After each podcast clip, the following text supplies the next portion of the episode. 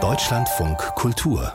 Buchkritik der Name Christopher Clark, der sagt Ihnen ganz bestimmt noch was. Australischer Historiker, lehrt an der britischen Uni Cambridge.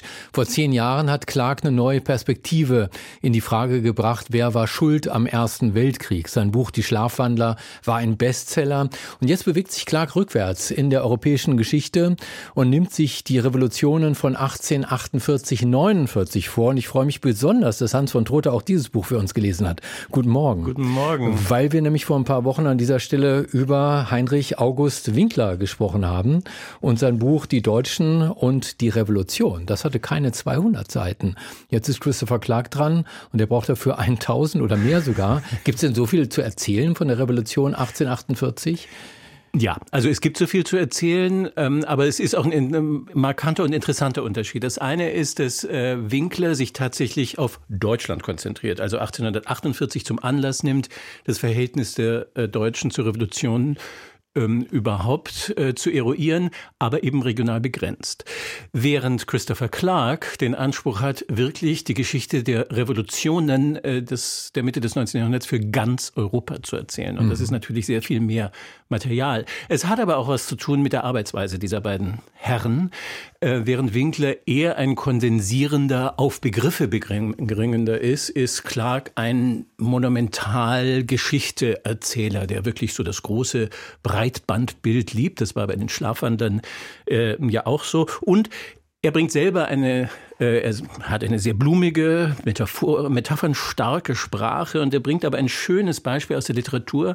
Er zitiert eine Figur von Hemingway, ein Herr, der gefragt wird, wie er eigentlich sein ganzes Vermögen verlieren konnte und der dann antwortet auf zweierlei Weise, erst schleichend, dann plötzlich. Und er meint, das wäre auch die Dynamik, die Revolutionen so hätten. Und vielleicht ist es einfach so, dass wir normalerweise in den Geschichtsbüchern die äh, plötzlichen Ereignisse erzählt bekommen und er versucht auch die Tiefenbohrung und diese schleichenden Entstehungen über die Jahre oder sogar Jahrhunderte ähm, mitzuerzählen. Also nicht nur die deutsche Revolution, sondern alle Revolutionen dieser Epoche äh, will Christopher Clark uns äh, nahebringen. Wie sortiert er denn das umfangreiche Material?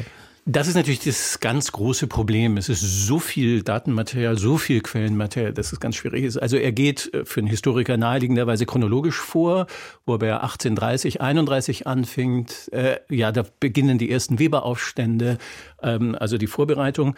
Äh, aber dann eben ab 1848 und dann innerhalb der Chronologie geografisch nach verschiedenen Ländern, wo er dabei, wobei er unterschiedliche Schwerpunkte legt. Es geht übrigens, was die wenigsten wahrscheinlich wissen, in der Schweiz los.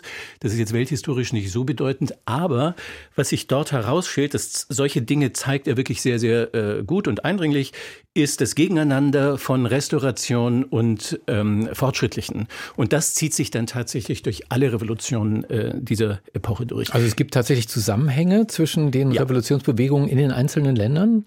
Es gibt Zusammenhänge, aber das betont er mehrfach keine direkten. Also es ist nicht so, dass die sich imitieren, sondern es gibt eben ganz unterschiedliche ähm, Bewegungen, die zu diesem revolutionären Ereignissen äh, führen. Und man nimmt sich gegenseitig sehr wohl wahr, aber es bleiben dann doch regionale Ereignisse. Das ist so ein Befund, vielleicht auch ein bisschen ein Problem dieses Buchs, dass im Gegensatz zu den Schlafwandlern, im Gegensatz zu vielen anderen Büchern auch, es ihm nicht so recht gelingt, diese vielen Entwicklungen auf Begriffe, auf interpretatorische Modelle, auf äh, längere äh, Figuren und Entwicklungen hinzubringen, ähm, sondern er setzt an die Stelle das Erzählen, Erzählen, Erzählen, sehr bildreich, sehr literarisch auch, weil, das meint er, es tatsächlich diese Gemeinsamkeiten nicht gibt. In seinem Buch äh, Die Schlafwandler hat Christopher Clark die Deutschen entlastet von ihrer Alleinschuld am Ausbruch des Ersten Weltkriegs. Monumentales Werk, mhm. wurde viel darüber diskutiert. Sind die beiden Bücher vergleichbar? Werden wir jetzt wieder eine lange Diskussion haben über das? Deswegen war es ja gerade insbesondere in Deutschland so erfolgreich, das Buch. Ja.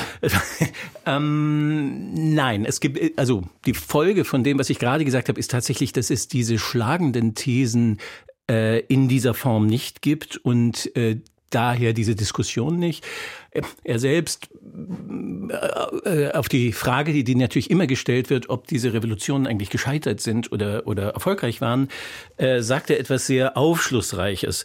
Er sagt, wir sprechen nicht davon, dass ein Meeressturm, ein, eine Sonneneruption oder ein 15 Tage währender heftiger Schneefall erfolgreich waren oder gescheitert sind. Wir messen einfach ihre Auswirkungen. Und das ist das, was er in diesem Buch tut. Er misst die Auswirkungen von zum Teil unglaublich brutalen, sehr folgenreichen und bis heute nachwirkenden historischen Ereignissen in Europa in der Mitte des letzten Jahrhunderts und lässt uns auch ein bisschen allein mit diesen ausgemessenen Wirkungen, ähm, weil das Instrumentarium für eine übergreifende Interpretation fehlt, das er in den Schlafwandern ganz stark hatte. Hans von Trutter, herzlichen Dank. Über das neue Sachbuch des Historikers Christopher Clark, Frühling der Revolution, Europa 1848-49 und der Kampf für eine neue Welt aus dem Englischen von Norbert Juracic, Klaus-Dieter Schmidt und Andreas Wirtensohn, erschienen bei DVA, 1164 Seiten, kosten sie im Buchhandel stolze 48 Euro.